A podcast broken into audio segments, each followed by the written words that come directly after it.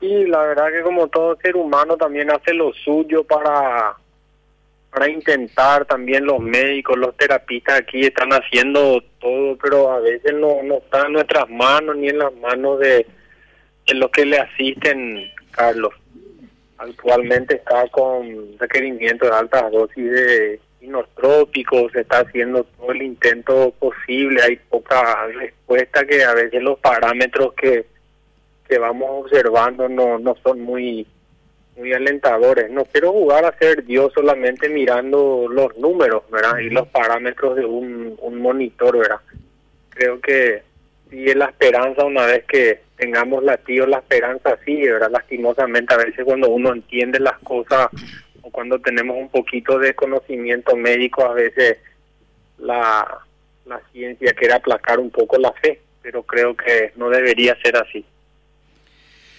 Doctor, eh, Usted tiene un informe completo. Eh, recibió eh, eh, más de dos disparos a la altura de la cara, ¿verdad?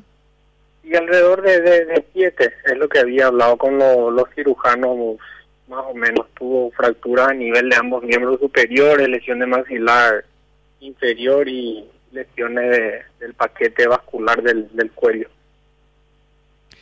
Y, eso fue muy afectó afectó que el, el, el cerebro no y mira, no, él no tuvo ninguna lesión en el sistema nervioso central, ni en el tórax, ni en la columna cervical, ni en el abdomen. El tema de cualquier lesión a nivel cervical, justamente por la presencia de arterias importantes, de venas importantes, de colaterales importantes, eh, te predisponen las, las lesiones a, sangrados que son de magnitud importante en poco tiempo, justamente exponiendo al, al cuerpo a situaciones de estrés en, poco tiempo. Lastimosamente esa fue la situación. Se procedió a la reanimación hídrica, a la reanimación con volúmenes de sangre, al procedimiento quirúrgico. Se hace lo humanamente posible.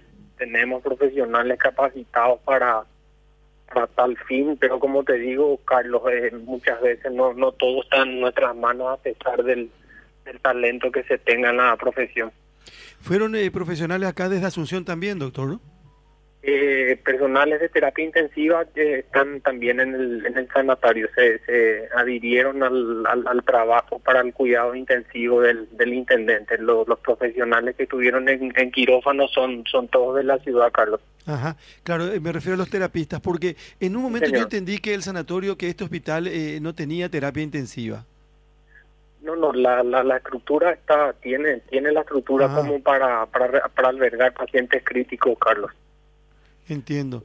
Eh, eh, se habla mucho de la necesidad de trasladarlo, de se hablaba en un momento, yo decía, ¿cómo Pedro Juan Caballero a esta altura? Y no, no es una eh, cuestión suya, doctor, sino que años y años que, que, no se le ha dado a Pedro Juan Caballero un hospital con como corresponde, ¿verdad?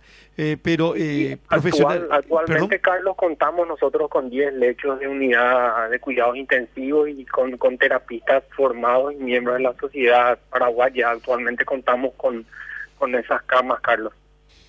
Eh, bueno, e, esa es una buena noticia, eh, doctor. Pero sigamos hablando. ¿Y, y, qué? Hay, ¿Acá solamente es una cuestión de esperar, eh, doctor, con relación al intendente?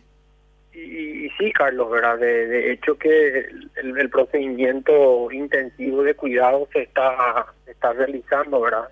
hidratación de pacientes, sostén de, la, de las funciones de órganos vitales, goteo de medicamentos eh, inotrópicos que ayudan a la, a la presión y al bombeo del corazón y todo eso bajo bombas de infusión. Entonces, como te digo, se espera y, y vemos que el, cuerpo también haga lo suyo. Pero, pero, eh, pero hasta ahora, por ejemplo, no responde. Y el, en las últimas horas eh, no, no, no, no fueron alentadoras las, las manifestaciones eh, corporales del, del intendente, lastimosamente. El doctor, eh, ¿llegó desangrado el señor Acevedo al nosocomio? Claro, le, estaba con un cuadro de, hemorragia activa, estaba con un cuadro de, hipotensión secundaria al shock hipovolémico, o sea, el paciente sangró debido a, la, a las lesiones por impacto de armas de fuego. Qué, qué bárbaro, doctor, qué, qué difícil. Eh, evidentemente que, que, los disparos le afectaron muchísimo y aparte escuchábamos anoche también un informe de un paro respiratorio, ¿verdad?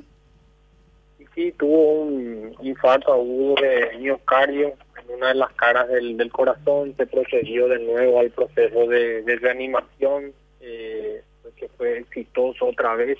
Entonces, como te digo, todo lo, lo médicamente posible se realizó, Carlos. Pero sí estamos entristecidos en, en la ciudad de, de Pedro Juan Caballero por, por las situaciones que vienen avanzando. Hace mucho tiempo, la verdad, solamente que cuando suceden estas cosas, recién los medios de prensa se hacen el eco allá, ¿verdad? Mm. Pero esto es un, el pan nuestro de, de cada día.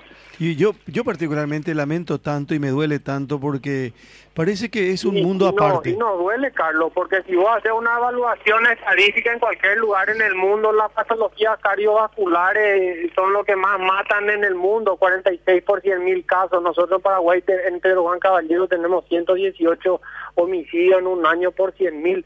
Entonces yo creo que antes de dar una pastilla de hipertensión arterial a los pacientes tenemos que invertir en chalecos antibalas. Parece jocoso lo que te digo, pero es así. Eh, eh, parece jocoso, pero es triste y duele, doctor, y ustedes saben mejor que nadie. Por eso yo digo, me parece un mundo aparte y no es de ahora.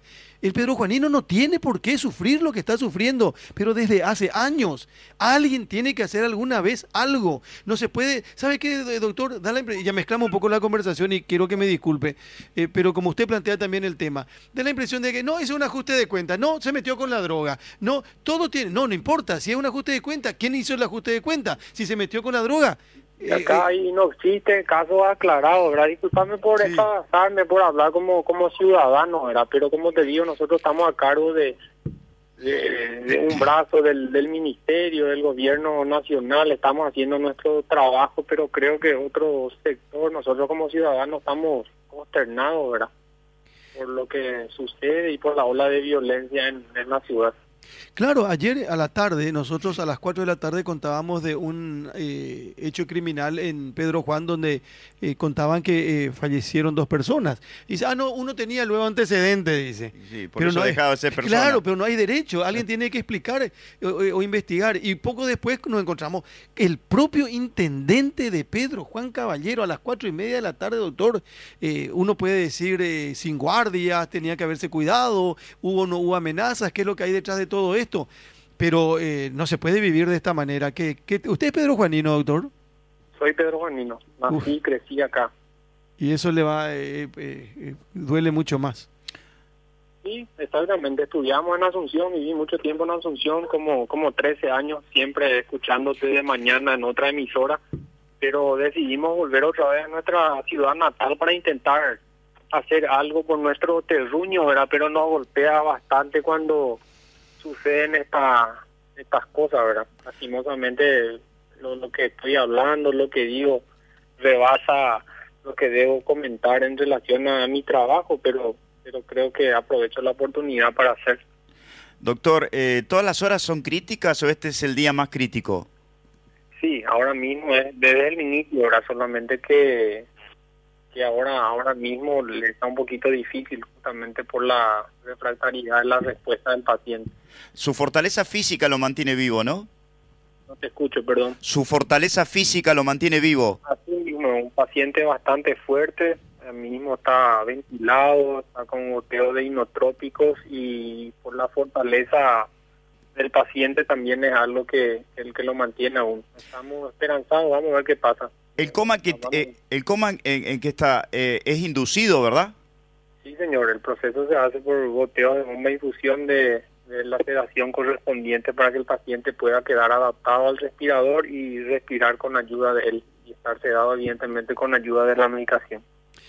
Doctor, eh, eh, que tengas mucha fuerza. Gracias por compartir con nosotros y por expresarte también de esta manera, porque más allá de un profesional médico o de un profesional de la comunicación, eh, hay una indignación enorme con relación a que nunca se puede dar tranquilidad y seguridad, no te digo en un 100%, porque eso no es posible en ninguna parte, pero que no, sea, que, no sea una cuestión normal de todos los días. Los casos no se aclare, o sea, no, no, no, se llegan a un final, o sea, se, investiga pero queda en el camino, uno no sé si, si se investiga como debe ser. Fuerza, fuerza, doctor.